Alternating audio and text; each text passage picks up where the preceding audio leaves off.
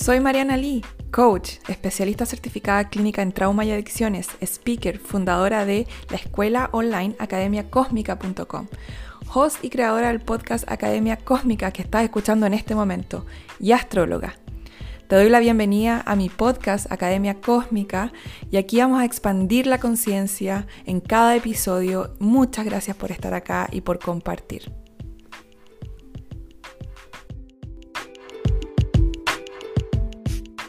Oye, ¿cómo están? Vengo a hablar de... Vengo a hablar del amor, vengo a hablar del amor. No estoy segura si hablé de esto, pero no importa.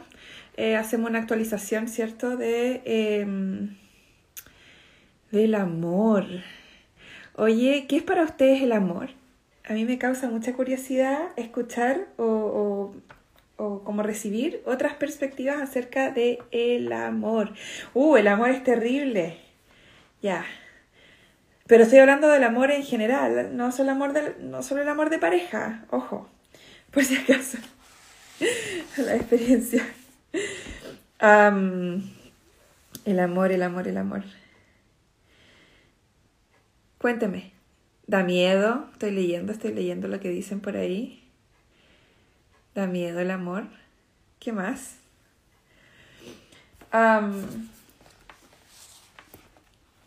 El amor. El amor es algo, la energía universal. El amor es algo que todo el mundo pide experimentar, generalmente. De una u otra forma, muchas, muchas personas nos dicen así como necesariamente quiero experimentar el amor. Em, pero, por ejemplo, se han encontrado alguna vez, este como, este como un ley reflexivo, eh, es para que se, se puedan espejear y podamos reflexionar y podamos mirar, ¿no es cierto? Y vernos pero se han encontrado alguna vez diciendo, uy, me encantaría em, poder ser más libre financieramente. Eso es amor, ¿sí? Eh, me encantaría poder viajar por el mundo, me encantaría poder cualquier em, simbolismo de, de como paz, de libertad, eso es amor también. Mucha gente no, sabe qué es amor. Ahora, eh, una de las cosas que he, visto mucho y me he dado cuenta y, ha sido bien interesante, interesantísimo, es em, primero darme cuenta personalmente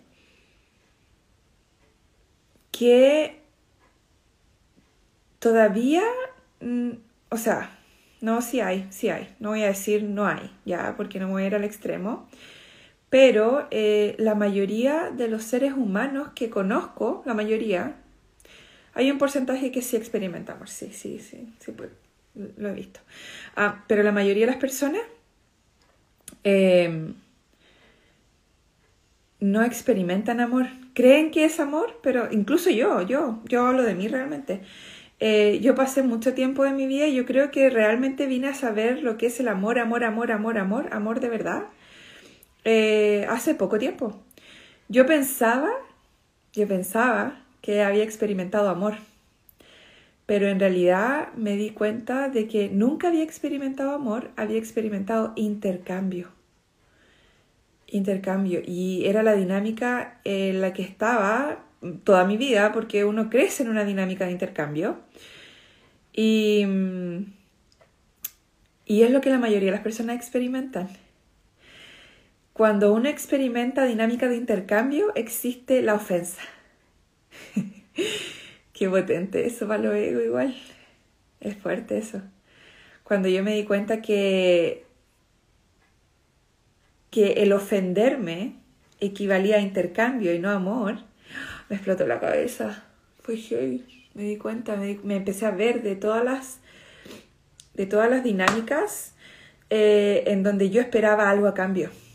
Yo esperaba em, incluso cosas no como hechos concretos, sino que esperaba percepción. Ser percibida como buena madre, ser percibida como buena persona, ser percibida como lo que sea, pero ser percibida de cierta forma. Y eso es intercambio. Es intercambio por donde uno lo mire. Me dicen, ¿cómo me di cuenta? Eh, con autoobservación. Cuando empecé a observar, a observarme, cuando empecé a observarme. Eh, claro, y se da para recibir, dicen por ahí. Todo, eh, les quiero hacer un ejercicio como comunitario, así como en general. Generalmente esto lo hago como en sesiones privadas, pero quien quiera lo hace. No es un, un, un requerimiento, ni una orden a actuar, ni nada de eso, ¿cierto? Pero empiecen a observar si quieren cuando hacen o cuando dicen algo. Y pregunten cuál es el propósito por qué estoy diciendo o haciendo esto. ¿Para qué? ¿Qué, qué quiero lograr con esto? Y esa es una pregunta súper poderosa. Para mí esa fue la pregunta tremendamente poderosa que me empezó a dejar eh, como en evidencia, por decirlo de alguna forma, mi ego se empezó a quedar en evidencia y, y fue potente. Entonces, por ejemplo, nosotros entramos en relaciones amorosas y, y siempre estamos esperando que la otra parte se comporte de cierta forma para nosotros sentirnos bien con nosotros mismos. Siempre. Ahora, cuando uno realmente experimenta amor, y yo puedo ahora hablar sobre la diferencia de qué es lo que es amor y qué es lo de intercambio, porque experimenté intercambio, ahora experimento amor. Eh, empecé, por lo menos en mi caso, eh, viste, acá ya están eh, haciendo el ejercicio, se lo han preguntado y ser vista así. Siempre queremos conseguir algo. Empecé a experimentar el dejar al otro ser lo que es, sin querer transformarlo, sin querer cambiarlo, sin querer amoldarlo a, la otra parte, a la otra persona, eh, para yo sentirme bien. Sí, eh, todo lo que uno espera de otro, estoy leyendo algunas preguntas que hay ahí, todo lo que uno espera de otro, todo, todo, todo. Hagan una lista y todo lo que encuentren que ustedes esperan de alguien más, sea quien sea. Sean sus hijos, sean su pareja, sea quien sea, sus papás, su mamá, su papá, lo que no te dieron y que todavía resientes que no te dieron. Todo, absolutamente todo es algo que tú no te estás dando ahora ya. Por lo tanto, se transforma en una tremenda posibilidad de tu poder dártelo. Ahí hay dos opciones, obviamente, cuando tú te das cuenta de que le exiges a alguien o esperas de alguien, porque la expectativa igual es una exigencia, como, como, como, como disfrazada. Es como el control disfrazado de me preocupo por ti, lo mismo. Entonces la expectativa igual es una exigencia, una obligación disfrazada, ¿sí? Eh, porque igual la persona se resiente si no recibe lo que, lo que espera, ¿cierto? Ahora, si yo me encuentro pidiéndole, por ejemplo, a mi pareja que sea más amorosa o más amoroso, que me preste más atención, por ejemplo, eh, ¿cómo yo no me estoy dando esa atención? ¿Cómo yo no estoy siendo amorosa o amoroso conmigo? Y no estoy hablando, y estoy hablando de hilar fino, de hilar fino, porque para mí el trabajo interno tiene mucho que ver con hilar fino. Tú, mm, o sea, alguien me puede decir, bueno, yo soy amorosa conmigo, yo me llevo a la peluquería, yo me hago nanay, ¿cierto? Yo me hago eh, faciales. No, no estoy hablando de, ese, de esa forma de ser amorosa. Es súper fácil, le decía hoy día a una persona en sesión, es tremendamente fácil ser amorosos con nosotros cuando todo está saliendo bien, cuando estamos teniendo un buen día, cuando todas las cosas que nosotros esperamos que sean están siendo de la forma en que el ego quiere que sean. Eso es súper fácil. Cuando eh, cumplimos nuestras expectativas de quién deberíamos ser, es súper fácil ser amorosos con nosotros. Pero yo realmente estoy hablando de cómo ustedes pueden volverse amorosos cómo ustedes pueden abrazarse, cómo ustedes pueden aceptarse cuando nada anda bien, cuando hay caos, cuando me levanté en la mañana y desperté y me siento pésimo y me siento triste y me siento de mal humor, ¿cómo puedo amarme incondicionalmente sin querer cambiar mi estado emocional? Sin querer que lo que estoy viviendo se me pase, sin, sin tener que hacer algo para sentirme bien. ¿Cómo? Eso es el amor de verdad. Cuando yo realmente, y ahí aquí se van a dar cuenta ustedes que generalmente no experimentamos el amor de verdad, porque somos una sociedad que nos gusta aliviarnos. No, no culpo al ser humano, obviamente, porque es lo que nos enseñaron, es lo que hemos venido aprendiendo por mucho tiempo, que así debería ser la vida, no sentir dolor, no sentir nada, no sentir tristeza, no sentir enojo. Y esto lo venimos aprendiendo desde la infancia, si nos enojábamos, hacíamos un berrinche, eh, eh, llorábamos profundamente, nuestros padres hacían de todo para aliviarnos, para que, que, la niña no llore, que el niño no llore, que no se enoje, ¿cierto? Denle comida, métale un dulce, hagan algo, préndale la tele, pero que no conecte con esa parte que es súper natural, tremendamente natural, pero que le causa conflicto a otras personas. pero solo causa conflicto porque esas otras personas tampoco saben qué hacer con esa parte de ellos mismos. ¿sí? Entonces cuando yo, por ejemplo, veo a un niño o si yo tengo un problema con mis propias emociones, no me acepto tal y como soy, voy a ver un niño teniendo un berrinche y yo no voy a saber qué hacer con ese niño. O sea, me va, me va a pasar de todo. Si yo me acepto a mí tal y como soy, en mis días buenos, mis días malos, como el ego le quiera llamar, en mi oscuridad, en mi luz, cuando yo veo a alguien en la sombra, ¿cómo se puede decir? No sé, desde, desde la dualidad, no me va a pasar nada. Voy a dar, lo que le voy a entregar a esa persona va a ser espacio para sentir, para ser simplemente sin condicionar de que yo te amo solo cuando estás contento, solo cuando estás feliz, solo cuando te va bien, solo cuando sí como, como esto de el no experimentar amor o el experimentar intercambio eh, viene desde hace mucho tiempo atrás, o sea, de nuestra infancia. Entonces, fuimos criados por seres humanos que tampoco nunca han experimentado amor que han experimentado intercambio, que han experimentado te amo si, solo si te comes la comida, si te va bien en el colegio, si te gusta lo que a mí me gusta, si te portas bien, si no hablas tanto porque hablas mucho, si no eres de la forma en que eres, ¿sí? Entonces ahí viene todo el tema. Esto un poco para que se pueda entender de dónde viene todo el tema de que el ser humano no experimenta amor realmente. Em, acá me dicen cuando dices dejar al otro ser lo que es. ¿Esto es posible? Totalmente, yo lo experimento.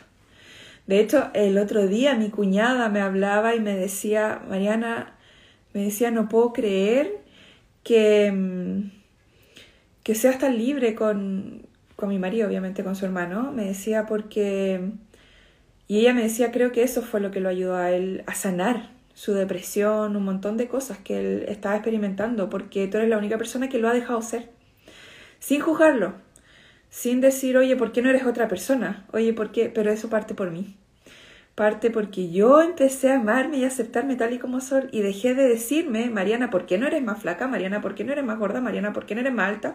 Mariana, ¿por qué no tienes el pelo liso? Mariana, ¿por qué no estás haciendo esto? Mariana, ¿por qué no te va mejor acá? Mariana, ¿por qué dejé de, de hablarme así, dejé de tratarme de esa forma? Si Mariana se despierta triste, yo me dejo sentir la tristeza. No hago nada al respecto, nada. Nada para querer aliviarme. Nada, y acá en la casa ya saben, o sea, si desperté triste, desperté triste y está todo bien. Entonces, sí se puede, sí se puede. Ahora, es, es una tremenda práctica espiritual. Es una tremenda práctica espiritual de integración de ego profundo, porque el ego siempre quiere controlar sea una situación, sea una persona, para poder aliviarse emocionalmente. ¿Sí? Generalmente amamos al otro con la condición de que el otro no nos, no nos incomode. hay una frase muy interesante que el otro día le escuchaba a Eckhart Tolle en una de sus charlas y él decía, nunca vamos a elegir, y se reía en realidad porque era como medio broma, medio cierto, nunca vamos a elegir a la pareja correcta, decía él. Eh, y claro, desde el ego, desde el ego nunca vamos a estar con la persona perfecta, porque el ego siempre va a encontrar cosas que no son como desea, que no le gusta, que le incomoda y va a tener material para poder refunfuñar y renegar, porque eso al ego es lo que más le gusta, renegar. ¿Sí? Decir es que porque tú eres así, es que porque no eres como yo, porque el ego cree que, em, que el camino de sí es el correcto. O sea, como yo vivo la vida, es como todos ustedes deberían vivirla si yo les hablo desde el ego. Pero yo siempre les digo, lo que es para mí no aplica necesariamente para ustedes. Ustedes ven qué camino toman. Yo simplemente les comparto mi camino, que no es necesariamente el camino de ustedes. ¿Sí? Em, pero el ego siempre cree que es superior, que yo ando bien y todos los demás andan mal y así. ¿sí? Voy a mirar un poquito algunas... Em, mira acá, me dicen, yo experimenté amor auténtico y sin intercambio con mi hijo. Fue brutal para mi niña interna. Oye, es súper poderoso hablando de eso. Generalmente también nosotros experimentamos intercambios con los hijos cuando...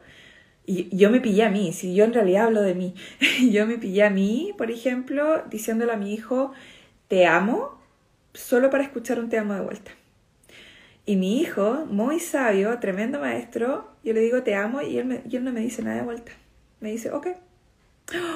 Y me acuerdo en ese momento, hace tiempo atrás, mi ego así, pero como que ardía, ardía. Y yo decía, ay, pero ¿cómo no me dijo te amo de vuelta? Y ahí me di cuenta, ahí fue cuando me di cuenta del intercambio que yo estaba queriendo experimentar ahí también. Ahí también. Entonces, ¿cuáles son las cosas que nosotros hacemos para poder recibir algo de vuelta. Acuérdense que el ego no da puntadas sin hilo. Y, y el otro día, ah, bueno, la semana pasada, eh, experimenté algo súper interesante, muy, muy expansivo, tremendamente, que es porque empecé a pensar en el amor también. ¿Dónde está? ¿Dónde está? ¿Dónde está?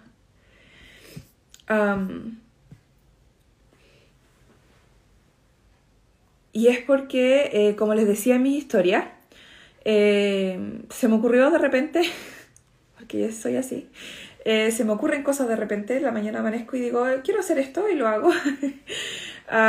y un día se, se, me ocurrió la semana pasada y dije, bueno, estoy cerrando la marca Coherencia, la estoy cerrando ya y tengo un montón de prendas ahí, ¿sí? Que no me interesa venderlas, no. Y empecé a regalarlas, empecé a regalarlas y dije, ¿por qué no? Qué bonito, qué, expansivo para mí, para mí, porque en realidad lo hago por mí, para mí. Eh, es simplemente elegir a cualquier persona, porque sí, de la gente que me sigue, y mandarle una prenda de regalo sin ningún propósito, sin ningún intercambio, no me interesa que me paguen nada, no me interesa que me mencionen, no me interesa nada.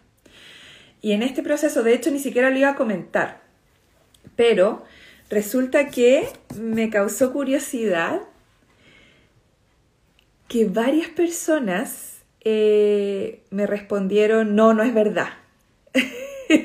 Categóricamente. Categóricamente me dijeron, no, no es verdad. Eh, y me causó harta curiosidad. Ahí entró mi, curiosidad y dije, wow, qué power.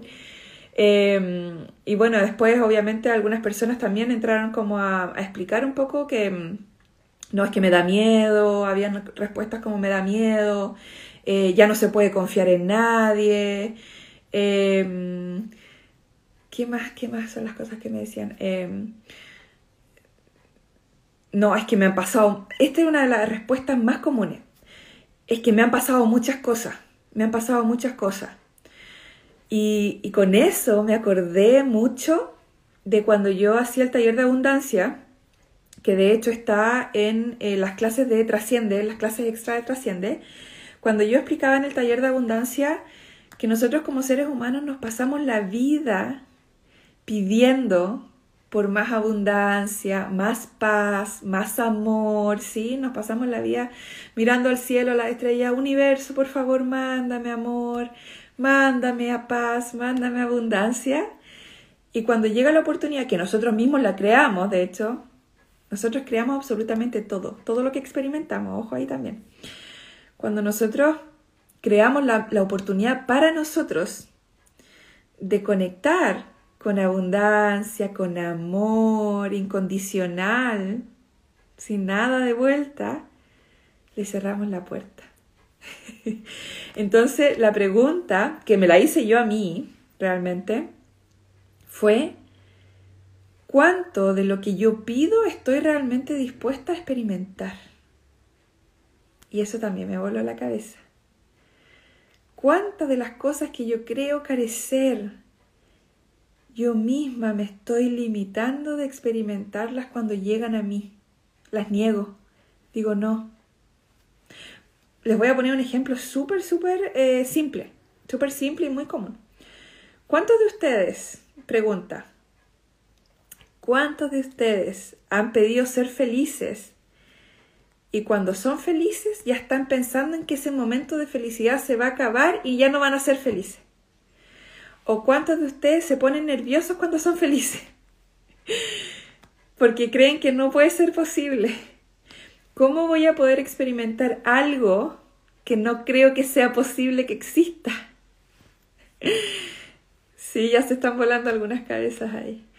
¿Cuántas, cuánto, cuántos son ustedes bloqueándose a sí mismos para que llegue algo, para, que, para experimentar algo? Eh, lo bueno dura poco, exactamente, mi querida Glenda. Esa es una frase tremenda de yo no me permito disfrutar. ¿sí? Ahí soy yo misma em, no dejándome disfrutar, diciendo que no, que no es posible ser feliz, por lo tanto, eh, no existe eso, no, no me doy permiso de disfrutarlo.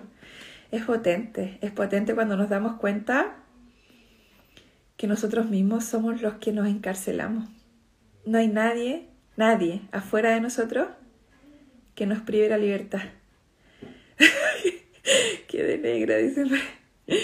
Uh, demasiado bueno para ser cierto. Exactamente son esas frases que repetimos subconscientemente, pero que eventualmente hacen que no experimentemos la realidad que, que podríamos estar experimentando. Eh, entonces hoy día quería venir con todo este, en realidad se convirtió en un experimento porque no tenía la intención de ser experimento el enviarles prenda y voy a seguir haciéndolo en todo caso. Voy a seguir haciéndolo. ¿Saben qué? Me acuerdo una vez. Yo siempre, hace mucho rato que soy así. Desde por lo menos un año, cuando realmente empecé a experimentar el amor, me empecé, empecé a experimentar al mismo tiempo abundancia, libertad y paz, ¿ok? Porque va todo unido. Y cuando empecé a experimentar esto, quise compartirlo, ¿sí? Em, y aquí viene una anécdota muy divertida de... Eh, yo llevo regalando cosas hace mucho rato, mucho rato. Y resulta que un día le regalé, eh, le, envié a una persona X em, regalos también. Nada, por nada, o sea, no me interesaba nada, nada. Simplemente regalo. Y la persona se enojó. me puteó por DM, pero así, pero me subió, me bajó. ah, y yo, bueno, en realidad no me enojé porque para qué me iba a enojar. Eh, pero lo encontré muy curioso. Es una anécdota, realmente una anécdota, porque, mm, bueno, obviamente eh, sentí su falta de, de, su dolor al no poder recibir también, obviamente. pero me dieron puras ganas de abrazar a esa persona, realmente. Porque qué bonito es poder experimentar amor, amor, así, amor, como destajo, por decirlo. Eh, va a quedar, que yo me creé, por supuesto que yo me creé la mina puteándome. Esa es la otra cara de la moneda, sí, pues obviamente, obviamente que yo la creé y obviamente que al tiro dije, wow, qué interesante mi creación. y empecé. ¿Sí? Va a ser mi trabajo interno, obviamente, sí, yo sé que creo absolutamente todo igual que ustedes. Em, pero sí, igual con, la, con las personas que, que, desconfían, obviamente, del amor, yo también las creé. Yo también creé la respuesta de no confío. Em, obviamente. Todo es una creación de uno, así que eso siempre, siempre, siempre eh, eh, no necesariamente es rabia, ojo, no necesariamente es rabia, generalmente es una dinámica. Yo en ese momento todavía me sentía víctima, víctima de algo, ¿sí? De, no sé, de...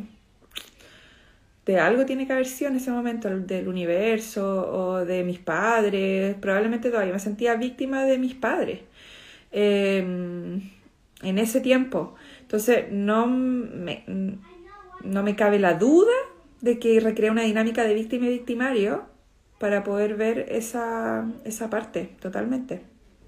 Sí, eh, siempre, siempre que experimenten algo también tienen la oportunidad de, independiente de que estén lidiando con lo que están experimentando, de siempre ver la otra parte de preguntarse eh, qué estoy creando acá, qué estoy recreando, qué dinámica estoy recreando, qué papel estoy recreando acá, qué rol estoy jugando yo. ¿Soy yo la víctima? ¿Soy yo la victimaria? Eh, porque siempre estamos recreando algo, algo muy interesante por ahí. y eso me, llamó mucho la atención también. Eh, no sé si me llama la atención, pero me causa como fascinación. Em, cómo los seres humanos podemos, solamente percibimos o como que percibimos en lo que nos enfocamos, en lo que le damos como enfoque, ¿sí? Em, y cómo de nuevo estamos, nos pasamos la vida pidiendo, ojalá que me llegue el amor, ojalá que me, que, pueda tener una pareja que me ame, ojalá que pueda tener el trabajo que quiero, ojalá que, etcétera. Pero cuando llega con diferentes formas, es el tema también que el ego genera una expectativa de cómo debería llegar el amor. ¿Sí? Debería llegar en cierta pareja que haga esto, que se comporte así y que luzca de esta forma. Cuando el amor llega con otra forma, llega con otra forma, decimos, ah, no.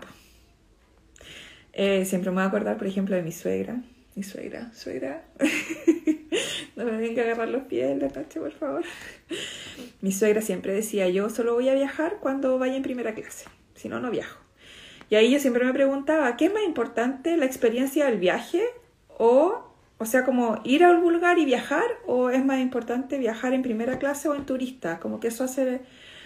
Siempre me causó curiosidad, no en forma de juicio, pero sí como, como cuestionamiento para mí realmente, de cómo en mi vida yo estoy aplicando eso. De quiero amor, pero quiero de esta forma el amor, solo de esta forma. Y no quiero experimentarlo de ninguna otra forma como al, al, cerrarme solo a una forma, me estoy privando de experimentar todas las otras formas que existen del amor. Eh, bueno, eso también me lo pregunté en algún momento. a ver, acá veo que está muerto la risa.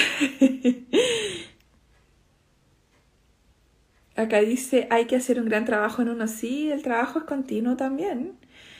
Eh, pero siempre, pero hoy día también le decía en, en, sesión privada que lo que nosotros no podemos ver, no vamos a poder trabajarlo. Por eso es tan importante el ver primero, el ver. Y eso generalmente lo que hago en sesiones privadas, eh, te entrego perspectiva, te entrego el ver. El ver para que se te amplíe la visión de qué es lo que estás experimentando, de dónde viene eh, de que lo puedas ver de, otras, de otros prismas al mismo tiempo y de ahí poder empezar a trabajar. Generalmente las personas me dicen, oh, no había visto esto de esta forma o no había visto todas estas cosas que me acabas de mostrar ahora. Eh, y porque el ver nos toma mucho tiempo. El ver es algo que hace que el proceso se ponga más lento, o sea, no sé si más lento, pero sea menos eficiente. Entonces, ese es mi trabajo, generar eficiencia, ayudándote a ver para que tú después ya puedas como entrar en la rueda de sanar todo lo que ya viste, ¿sí?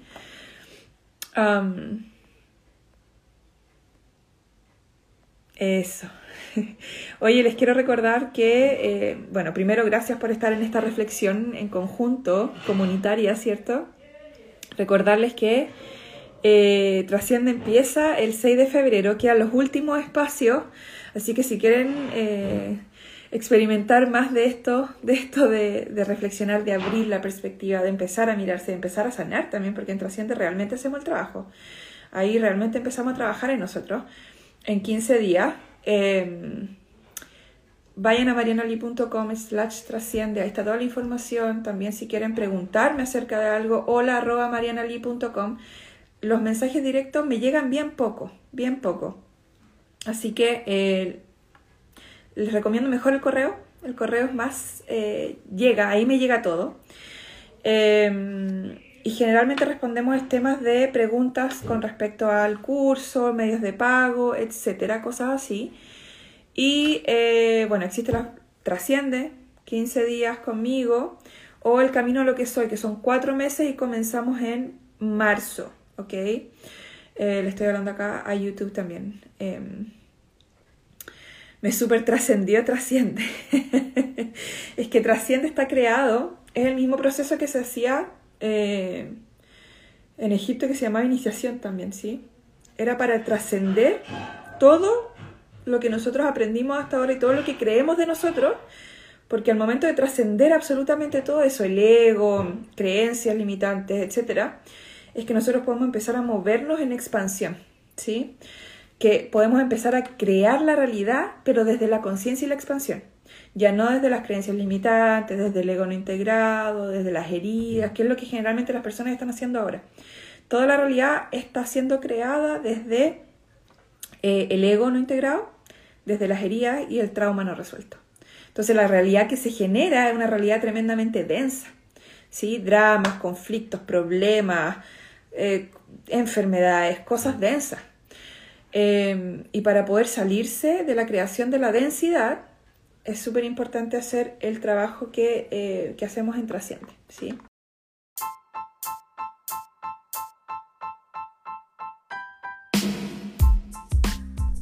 Muchas gracias por escuchar este episodio. Puedes encontrar más información en mis redes sociales, Mariana Oficial, y en mi página web, marianali.com. Por favor, ten en cuenta que todo el contenido compartido aquí es solo para fines educativos. La información publicada aquí y en este podcast es mi percepción, interpretación y no debe reemplazar la evaluación médica de un profesional. Si te sientes en peligro o eres capaz de hacerte daño, por favor llama al 911.